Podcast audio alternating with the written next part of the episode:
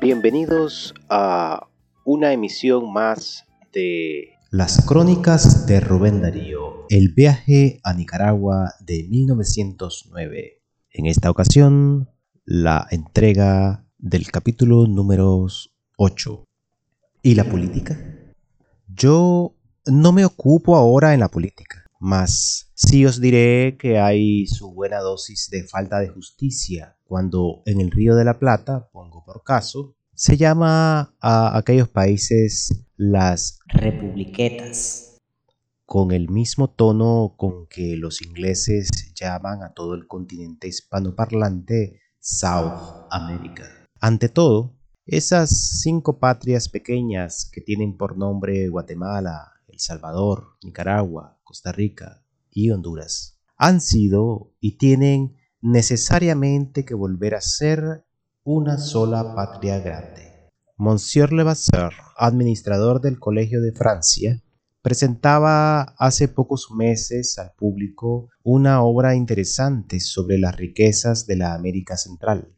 El autor de ese libro es Monsieur Desiré Pector, consejero del Comercio Exterior, antiguo cónsul general de Nicaragua y Honduras en París. Monsieur Pector es bien conocido entre los americanistas. Ha asistido a casi todos los congresos especiales y publicado opúsculos y libros merecedores de todo aplauso. En La Nación de Buenos Aires, hace ya tiempo apareció un artículo suyo sobre uno de los trabajos lingüísticos del general Mitre. En esta última obra sobre la América Central, el autor pone a la vista los elementos de vida y de prosperidad de las cinco repúblicas. Monsieur Levasseur dice, de cualquier modo que sea, Centroamérica ha tomado participación en el desenvolvimiento demográfico y económico que caracteriza el periodo contemporáneo en los países civilizados. Algunas cifras bastan para aprobarlo.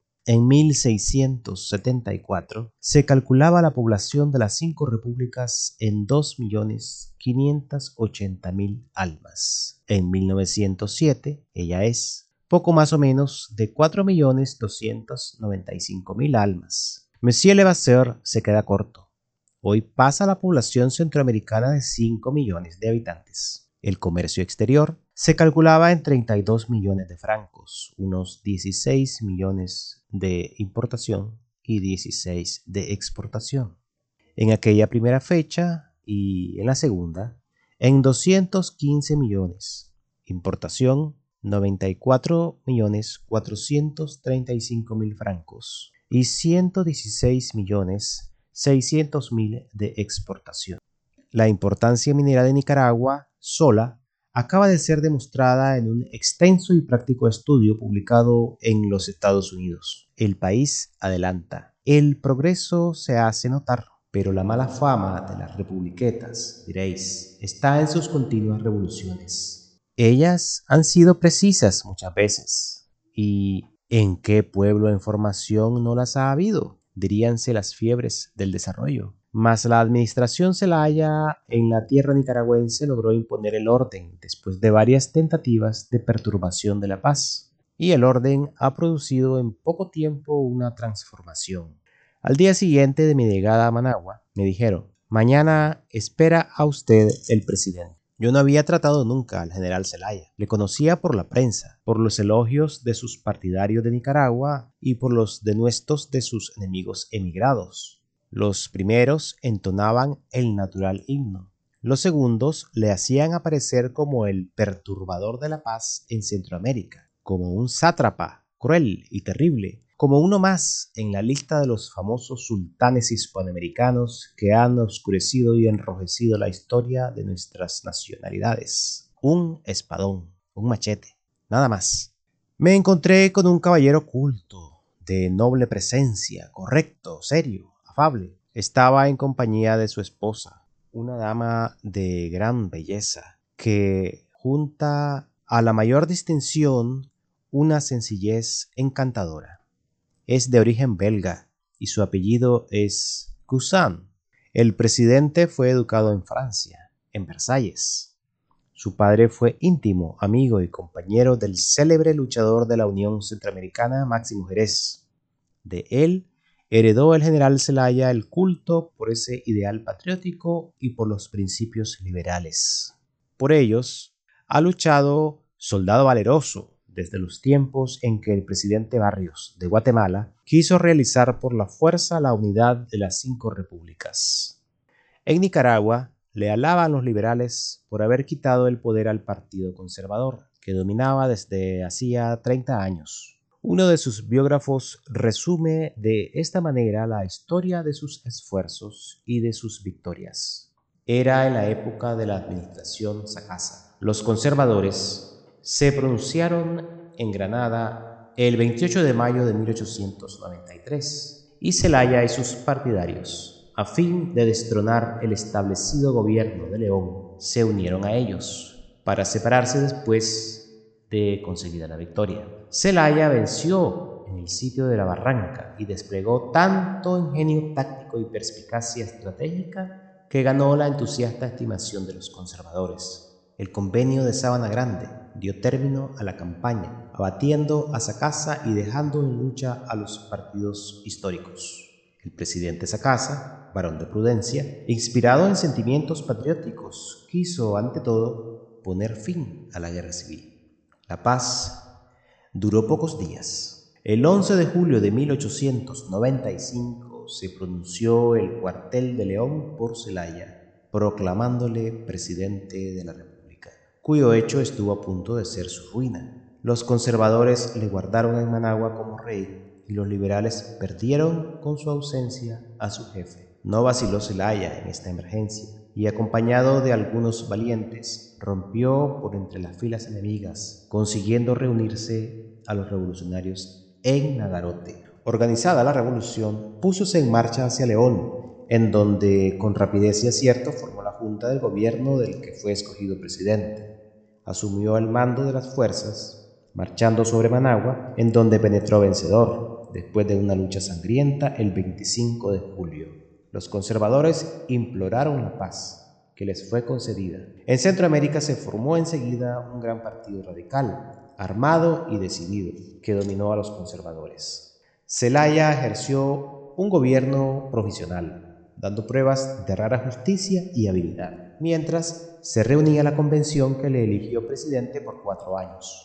La carta que se dio en Nicaragua fue una remembranza fiel de la Constitución de Río Negro, resumen del derecho individual victorioso sobre la tradición autoritaria y heraldo de las conquistas democráticas de la República.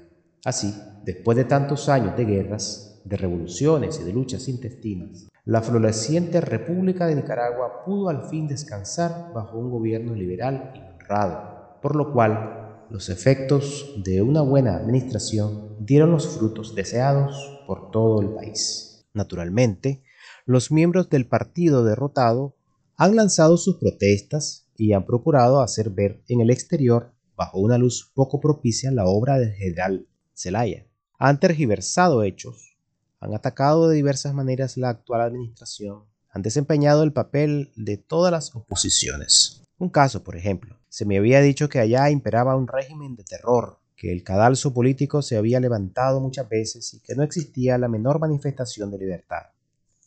Pues bien, he llegado y he podido cerciorarme de que jamás se ha sacrificado a nadie por motivos políticos, que los únicos fusilamientos que se recuerden son los de los militares complicados en el atroz crimen de la voladura de un cuartel, donde hubo tantas pobres víctimas. A los conspiradores se les ha, cuando más, alejado del país. He podido ver, allá mismo, transparentarse ambiciones que en países vecinos hubieran sido vistas como sospechosas. He oído en varias partes palabras de descontentos y he podido ver tal publicación llena de ataques al gobierno que en otras repúblicas habría sido harto peligrosa para sus autores. Más de arriba se ha logrado imponer una voluntad de paz y de trabajo. Y, como se dice, el movimiento se ha demostrado andando. Lo realizado es en bien de la República y de su adelanto. Es la mejor prueba de tales acertos. Se ha establecido la libertad religiosa, el laicismo en la educación, la amplia libertad de testar, el mantenimiento del habeas corpus, el voto activo, irrenunciable y obligatorio. la justa representación de las minorías, el establecimiento de una sola Cámara, la incompatibilidad entre el ejercicio de la representación popular y puestos de gobierno, el self-government, la nueva ley electoral, la secularización de cementerios, el divorcio tal como se ha adoptado en Francia y mucho antes que en Francia. Últimamente, la ley Selva, llamada así por el nombre del distinguido diputado que la propuso, ha ampliado el divorcio de una manera progresista y eficaz aumento progresivo de las rentas públicas, desarrollo de la instrucción, aumento de escuelas, cumplimiento exacto en el arreglo de la deuda, cuyos cupones nunca han dejado de pagarse, a veces con anticipación, creación de nuevas líneas férreas, ley de trabajo en protección de los trabajadores, mejoramiento de puentes y caminos, aumento de la pequeña marina del país, apoyo a empresas agrícolas y forestales que, como las de la costa atlántica, son para la República un venero de riqueza.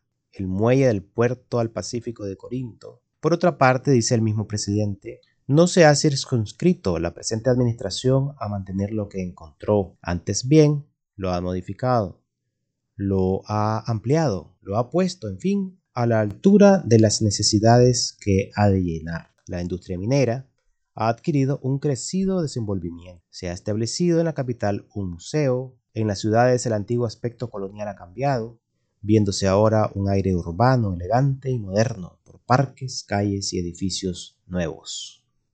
Celaya ha sido admirado como un héroe de la guerra, pero no ha faltado quien haga ver sus méritos y preeminencias como héroe de la paz. Fijaos bien los que sabéis por experiencia lo que son los prestigios de los caudillos, la dificultad que hay en las inorgánicas democracias para transformar la obra activa de la guerra en la obra progresiva de la paz. El general Zelaya es un ejemplo admirable, un escritor de los más discretos y de los de mayor carácter de su país. Resume en estas sanas palabras esa página de política centroamericana.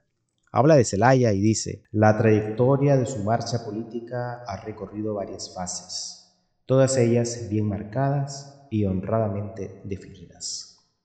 Tenido primero como propagandista de su causa por su entereza de carácter y vinculaciones populares, odiado luego por sus triunfos de revolucionario, destruyendo abusos y rompiendo abiertamente con la tradición secular de inicuo absolutismo, respetado después por haberse impuesto airosa y noblemente a cuantos elementos y asechanzas se opusieron a su paso, querido más tarde por el buen éxito de sus triunfos y por el notorio mejoramiento de sus brillantes actos administrativos. Es admirado, en definitiva, por su tenaz brega y su resolución inquebrantable para adquirir la paz, que a todos aprovecha y todos aplauden, asegurándola para común y positivo interés de legítima victoria nacional. He ahí al perturbador de la paz en Centroamérica, como el verdadero implantador de la paz. Nadie como él ha prestado su voluntad y su influencia para lo que se puede llamar definitivo paso en favor de la paz centroamericana, la Conferencia de Washington y el establecimiento de la Corte de Centroamérica en la ciudad costarricense de Cartago. Es allí donde el Creso Carnegie regaló medio millón de francos para un edificio conmemorativo Diréis que las repúblicas pequeñas, como las niñas pobres, pero honradas, no deben aceptar esos regalos. Mas sabed que el tío Samuel demuestra que va con buen fin.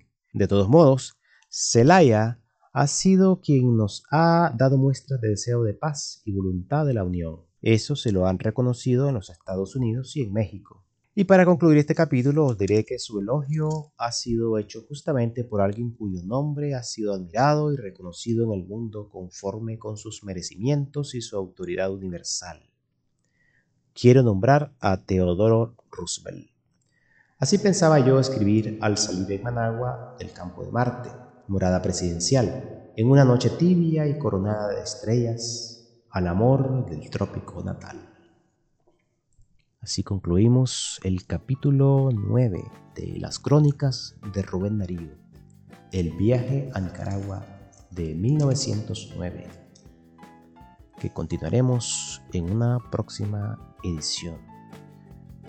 Su amigo Pablo Cruz Uriarte se despide deseándoles que vuelvan a sintonizarnos en una próxima edición. Muchas gracias por su amable atención.